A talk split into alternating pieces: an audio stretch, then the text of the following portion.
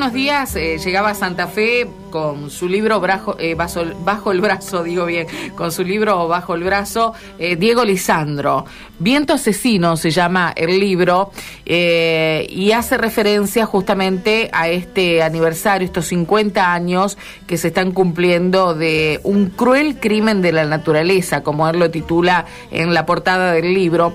Un libro que tiene prólogo del doctor Jorge Enrique Coulter, el psiquiatra del tornado, un médico que estaba estudiando, terminando de estudiar eh, y haciendo la especialidad en Rosario, e inmediatamente se involucró y fue el primer profesional que tomó contacto con las víctimas, con familiares de fallecidos y demás. Y comienza el prólogo, el doctor Colter, diciendo, el 10 de enero de 1973, la ciudad de San Justo, en la provincia de Santa Fe, fue víctima de la catástrofe meteorológica más sangrienta que sufrió la Argentina en toda su historia. Un inesperado tornado de características muy potentes y particulares que en solo 120 segundos dejó como saldo más de 80 muertos, 684 heridos, 1.800 damnificados y 500 casas arrasadas. Por eso es que está en contacto y anticipadamente todos los días nos hace los informes correspondientes al, pronóstico y demás, Luis Santiago Dopaso, pero siendo que tenemos al especialista en casa, vamos a aprovecharlo para que nos cuente sobre las características de este fenómeno meteorológico que ocurrió exactamente hace 50 años, un día como hoy. ¿Cómo estás, Luis Santiago? Buen día. Muy buenos días, Karina, equipo. Muy bien por aquí. Y recordando, leí el libro, tengo, tuve la oportunidad de leer el libro. La verdad que está, está hecho más bien desde el lado humano, digamos, la parte emocional. Y eh, algo técnico toca, pero muy, muy por ahí playito. Y desgraciadamente por ahí tradujeron desde el inglés y hay algunos, eh, algunos factores, por ejemplo, el sentido de giro del tornado está, está mal expresado en el libro. Ah, mira vos. En el hemisferio sur, todo lo que sea giros del agua, de las plantas, de los vientos, son en sentido de las agujas del reloj, por la ley de Coriolis. Y eh, evidentemente este muchacho, muchacho digo, pues tiene mi edad, eh, eh, leyó y tradujo la información, porque la única información que había sobre tornados F5 es de Estados Unidos nada más, eh, entonces en la traducción el, se olvidó este pequeño detalle de transformar el giro del tornado. Como lo hacía, el único F5 fuera de los Estados Unidos fue el tornado de San Justo. Él dice 120 segundos, 120 segundos sobre la ciudad de San Justo, pero en realidad el tornado duró prácticamente 20 minutos, algo extraordinario, ya que los F5 descargan toda su energía normalmente entre 5 y 15 segundos nada más. Eso es lo que duran. Bueno, el monstruo de San Justo duró 20 minutos. Tremendo. Naciendo en, la, naciendo en las orillas del río Salado, cruzando Campo Traviesa hasta la Ruta 11, donde encuentra el asfalto caliente, toma la energía desde el asfalto este tan caliente y sigue el sentido de la ruta hasta, desgraciadamente, cruzarse con la ciudad de San Justo y destruir 200 metros a cada lado de la ruta todo, hasta los cimientos se llevó. Tremendo, eh, sí, y las, no solo eh, digo las características, sino que yo decía hoy, se puede medir a partir de las consecuencias, ¿no? De lo devastador que fue, de lo que dejó totalmente arrasado. Eh, Luis Santiago, ¿es el, el fenómeno más contundente que ha tenido la Argentina en este sentido? Meteorológicamente hablando, sí. Meteorológicamente hablando, sí. Eh, hemos tenido fenómenos, por ejemplo, eh, inundaciones, que entra dentro del rubro, que también ha sido muy grave, pero lo que tiene esto, lo grave del tornado de San Justo, es la energía que, usó la tormenta en esos 20 eh, minutos, los 120 segundos sobre San Justo. La energía que tuvo la, la atmósfera fue algo extremadamente extraordinario. La verdad que no se vio en ningún lugar del mundo un tornado como el de San Justo. ¿Se puede repetir? Se puede repetir. En todo lo que sea en hidrología y en meteorología, si un fenómeno se dio, se puede repetir y se puede repetir más fuerte.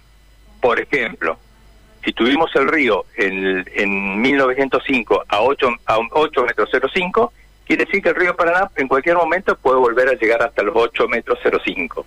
Eso en, en hidrometría. Si tuvimos un tornado en San Justo, puede repetirse un tornado no necesariamente en San Justo, pero eh, puede repetirse en algún otro sector de la provincia hasta con la misma intensidad. Esperemos que no, pero... por supuesto tendríamos que estar preparados y no estamos preparados. Te iba a preguntar qué medidas de, precaución o qué, qué, se recomienda. Digo, eh, siempre uno dice cuando ocurre una desgracia de semejantes características que por lo menos sirva para estar preparados para, para otra ocasión, ¿no? Digo, ¿qué, ¿qué pudo haber aprendido uno en el sentido del comportamiento de alguien que está en su casa, que está desprevenido en otras actividades y ve que la tormenta que viene no es una tormenta más? Bueno, desgraciadamente hace, hace unos 10 años, en, para lo que fue en diciembre de 2012, alguien tiró por ahí un tornado que hasta le hizo el recorrido y dijo dónde salía, hasta dónde llegaba, qué, qué ruta tomaba y todo, y dejó al desnudo la falta de previsión, tanto de autoridades como de nosotros los, los habitantes de nuestra región. Eh, fundamental no salir a la calle. Desgraciadamente en esa oportunidad, allá en el 2012, eh, las autoridades hicieron desalojar la municipalidad, la universidad, las colonias de vacaciones. Entonces, de golpe, nos encontramos con más de 50.000 personas en la calle, que era todo lo contrario. Había que buscar un sector, eh, si es eh, en su suelo mejor, eh, si uno está en, auto, buscar estacionar y buscar un refugio en un edificio, en un lugar protegido, no estar a la intemperie, fundamental no estar a la intemperie. Por ejemplo, yo siempre cuento el caso de una amiga, eh, una compañera de primaria, que el, es, el marido trabaja en el petróleo y le tocó estar en, en Santi Espíritu, en, Texas. Estaba en el gimnasio ella y suena, suena la alarma de tornado. Lo primero que hace Sandra, agarra la mochila y sale a la... Se quiere ir a la casa o a buscar a los chicos a la escuela. La agarra de los pelos el dueño del gimnasio y dice, ¿a dónde vas? No, los chicos, no, los chicos se encargan la directora. Claro. Se encarga la escuela. No, no, pero yo en mi casa, no, no, si vos te quedás acá. Acá, si supongamos un director de colonia de vacaciones no tiene la, la potestad legal de decirle a los chicos, ustedes se quedan acá. Un, digamos, un eh, dueño de una, de una tienda, de un negocio, no puede obligarlo al empleado a quedarse en un lugar protegido, porque no tiene las leyes al respecto, no tiene una herramienta legal que le diga yo te digo que te quedas acá porque hay alerta de tornado. No hay, en toda, toda la Argentina no hay un protocolo para tormentas severas. Bueno, qué bueno que alguna autoridad, algún legislador se ponga a trabajar, ¿no? Ya que eh, se habla mucho, seguramente en el día de hoy se va a hablar mucho de esto acontecido en San Justo, para empezar a trabajar estos temas, ¿no? Interesarse con los eh, especialistas y avanzar. Eh, yo, un montón de veces me llamaron legisladores y todo cuando nos ponemos a charlar después como que pierden interés y no no no siguen no avanzan al respecto. Lo fundamental es saber que ante una tormenta severa no hablemos de tornado tormenta severa no hay que salir afuera hay que quedarse en el lugar más céntrico de la casa el más aislado de ventanas y de puertas. Claro. Eh, abrir una eh, siempre dice no no cerrar todo cerrar todo no no hay que abrir una, una abertura, valga la redundancia, una puerta, una ventana, del lado contrario que viene la tormenta. Supongamos que en este momento se levanta una tormenta del sector oeste, hay que cerrar todo lo que sea paredes sur, norte y oeste y dejar una puerta, una ventana abierta del lado este. ¿Esto para qué es? Para que se estabilicen las presiones dentro de la casa y fuera de la casa. Ah, mira qué interesante porque si uno cierra todo, la presión dentro de la casa es mucho mayor que la exterior, en el momento de pasaje del fenómeno. Y esto hace que se vuelen los techos. Claro. Si uno deja abierto una abertura del lado contrario donde viene la tormenta, ahí eh, hace que las presiones atmosféricas dentro de la casa y afuera queden estabilizadas.